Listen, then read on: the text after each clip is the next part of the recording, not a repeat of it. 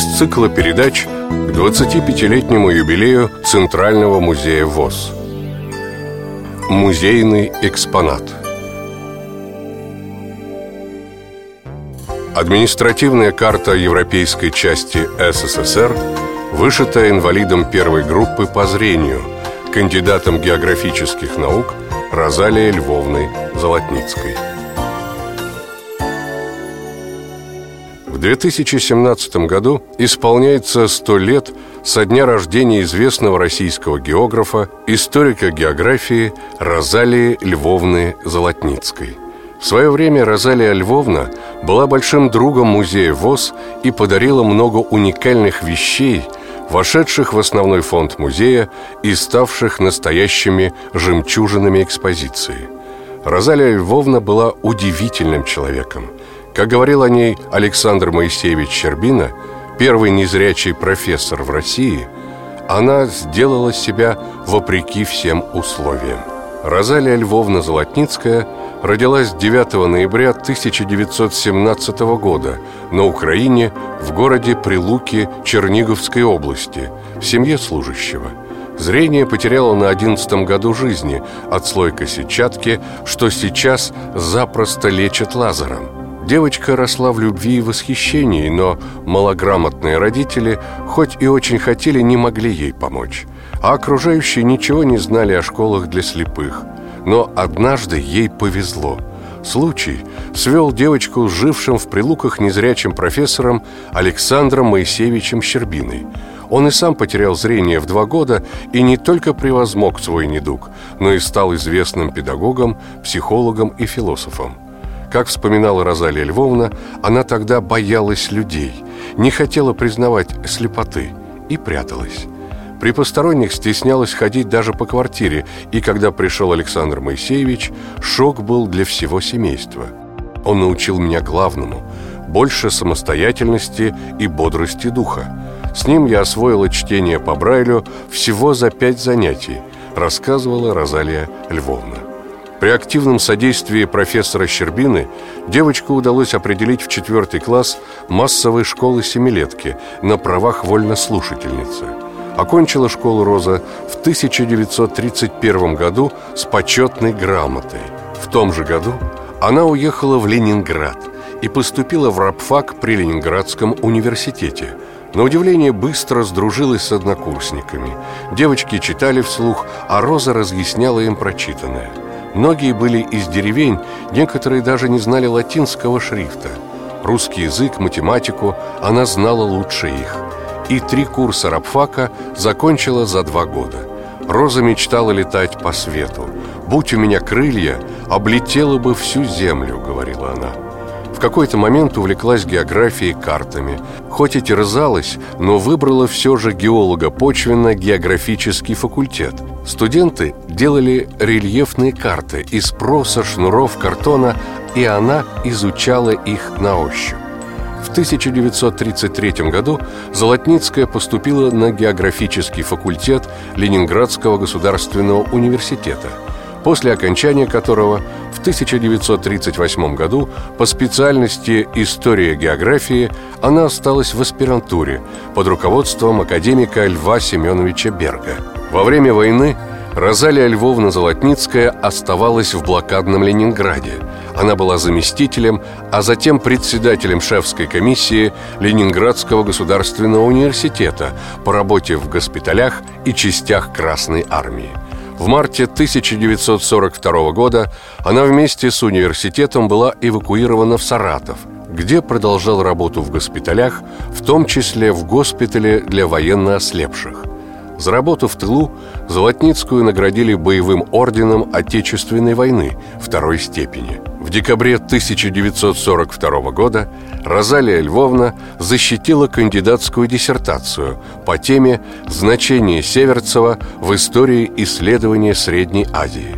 Ее диссертация была первой, защищенной во время эвакуации Ленинградского государственного университета – и сразу же Розалия Львовна была зачислена старшим научным сотрудником научно-исследовательского географо-экономического института географического факультета ЛГУ, где и проработала 40 лет. Розалия Львовна является автором более 300 научных работ по географии, картографии Петербурга, градостроительству, истории исследований различных регионов страны. Ею опубликован ряд статей по тифлологии, в том числе посвященные профессору Александру Моисеевичу Щербине, одному из основателей отечественной тифлологии. Умерла Розалия Львовна Золотницкая 13 мая 2006 года. Среди экспонатов, переданных Розалии Львовной в дар музею, особое место занимает собственноручная, вышитая ею, административная карта европейской части СССР. По сути, это перенесенная на ткань компиляция карты административно-территориального деления по республикам, краям, областям и национальным округам европейской части СССР по состоянию на 1938 год, изданное в Ленинграде второе издание, о чем свидетельствует сделанная на карте соответствующая надпись. Масштаб карты 1 к 3 миллионам. Основа карты выполнена из хлопчатобумажной ткани серого цвета с подкладкой из морлевки. Размер карты 134 на 88 сантиметров. Края карты окантованы тонким шнуром красного цвета с отступом от краев ткани на ширину в 5 сантиметров – Этим же шнуром выделены и картуши с названием карты, условными знаками и рукописной таблицей с перечнем нанесенных на карту республик и краев с их столицами и центрами. Государственная граница СССР выполнена плетеным шнуром ярко-красного цвета. Границы союзных республик, Украинской ССР, Белорусская ССР, Азербайджанская ССР и Грузинская ССР, вышитые высокой гладью с разноцветными шерстяными нитями – для обозначения границ автономных республик использован расщепленный шов и нитки мулине темно-зеленого цвета, для обозначения границ областей РСФСР использован стебельчатый шов и красные нитки мулине. Для национальных округов наметочный шов, выполненный зеленой нитью, а границы областей союзных республик – желтым мулине. Помимо этого, все реки вышиты прозрачным бисером, горы показаны полосками из драпового сукна, а моря и озера покрыты краской голубого цвета. На карту нанесены и железнодорожные пути сообщения, выполненные окантовочным шнуром коричневого цвета. Все надписи сделаны чернилами черного цвета. Пунсоны, знаки населенных пунктов, также имеют свои обозначения. Москва обозначена большой красной пластмассовой пуговицей. Ленинград и столицы союзных республик прозрачными пластмассовыми пуговицами бордового цвета центры автономных республик пуговицами из металла белого цвета, краевые центры бусинами черного цвета, краевые центры прозрачными бусинами. Ткань сильно загрязнена, вытянута, надписи выцвели.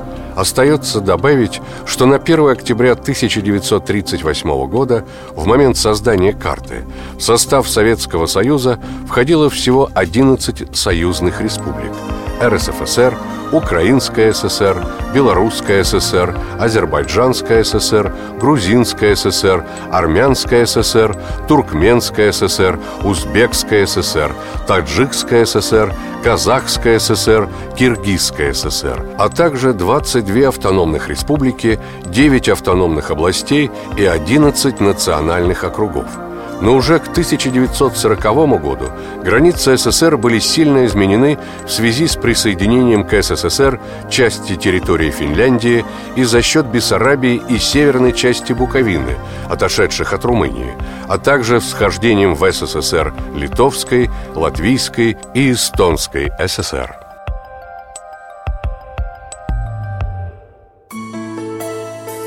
Из цикла передач – к 25-летнему юбилею Центрального музея ВОЗ. Музейный экспонат –